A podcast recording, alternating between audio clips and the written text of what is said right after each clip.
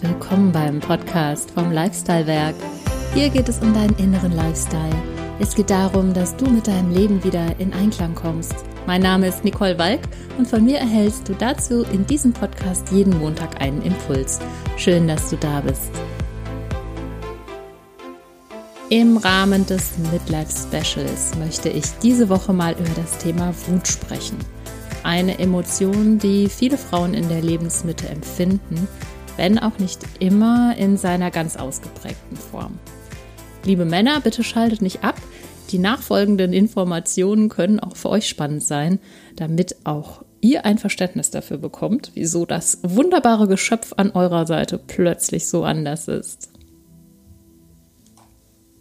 Interessant finde ich, dass wir Frauen einige Themen aufgrund unserer Lebenserfahrung viel gelassener nehmen als früher. Auf der anderen Seite sind aber auch plötzlich Gefühle wie Gereiztheit, Neid, wir sind vielleicht quengelig oder deprimiert. All diese Emotionen sind mit einem Gefühl verknüpft, der Wut. In unserer Gesellschaft hat die Wut in ihrer reinen Form bei Frauen einen sehr schlechten Ruf, während sie Männern gerne mal zugestanden wird. Eine Form von Wut, die bei Frauen allgemein akzeptiert wird, ist, wenn wir uns gegen soziale Ungerechtigkeiten engagieren.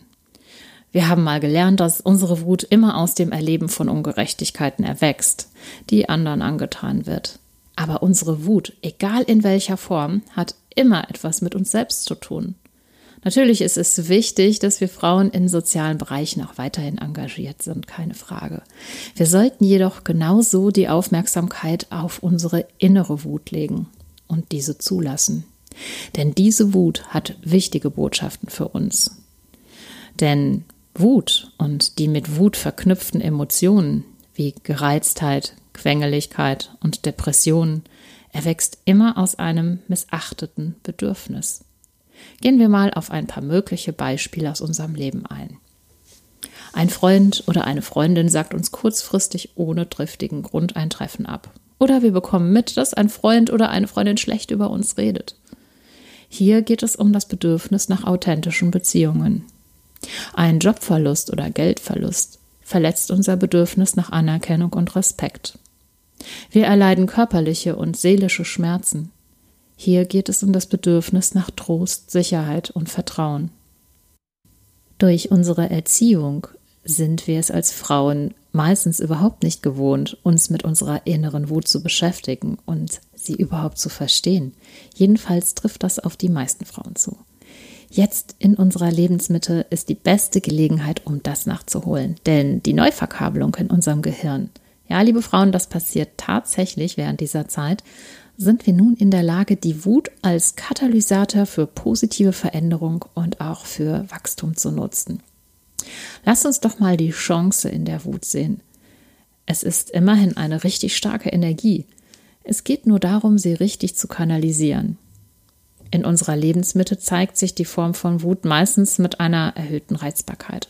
Das ist sozusagen eine Schwachstromvariante unserer Wut. Und sie führt nicht wirklich zu irgendeiner Veränderung. Dafür ist diese Emotion einfach zu schwach. Stellt euch einen Topf mit einem Deckel vor. Darin brodeln unsere Gefühle. Reizbarkeit ist also das Köcheln auf kleiner Flamme. Da passiert nicht viel. Wenn wir allerdings den Themen in unserem Leben, die uns reizbar machen, keine Aufmerksamkeit schenken und wir sie ständig ignorieren oder sonst wie dämpfen, dann dreht die Natur im wahrsten Sinne des Wortes die Flamme unter dem Topf immer größer.